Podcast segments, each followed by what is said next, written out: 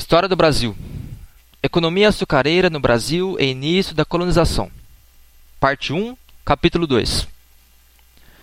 Portugal estava em crise devido aos grandes gastos com as Índias e à baixa lucratividade das especiarias.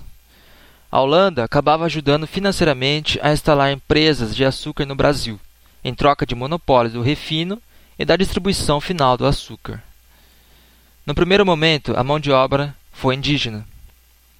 Os engenhos de açúcar tiveram origem no regime de plantation, agricultura extensiva em latifúndios, mão de obra escrava, voltada para o mercado externo.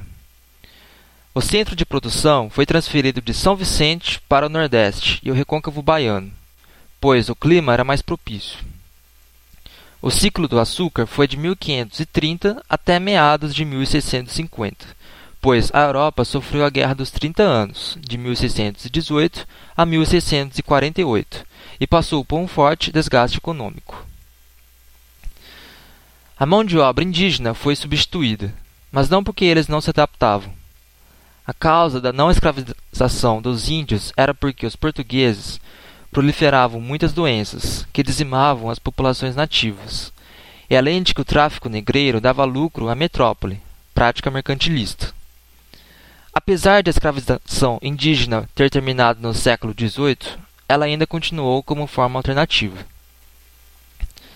Sociedade colonial no século XVI e XVII. A sociedade era rural, escravista e o senhor de engenho tinha pleno domínio sobre qualquer um, devido a essa elite, elite aristocrática. Escravos, obviamente, eram contra essa aristocracia. Haviam também os homens livres e o clero, dependentes do poder aristocrático dos senhores, conhecido como homens bons. A ascensão social era quase inexistente. Demais atividades econômicas. O monopólio no Brasil era feito pelos portugueses e os seus parceiros, os holandeses.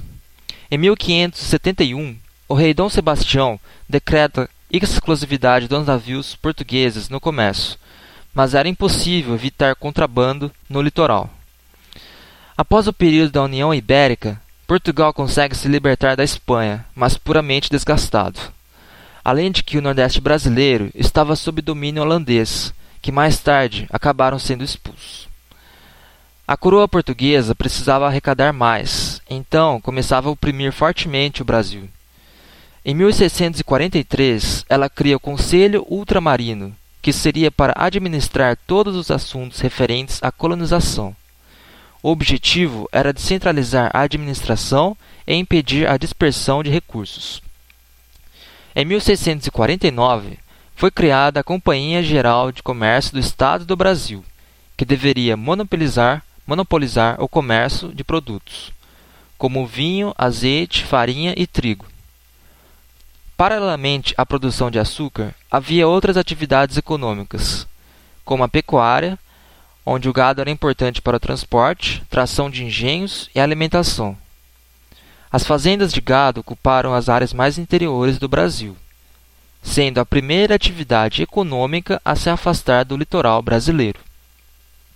A prática era de uma produção extensiva, devido às vastas terras, mas tornava-se difícil o controle de escravos, que roubavam gado ou fugiam. Assim, o vaqueiro era responsável por vigiar os escravos. Além disso, a ocupação da Amazônia em busca das drogas do sertão foi uma atividade econômica que ajudou na migração brasileira para o norte.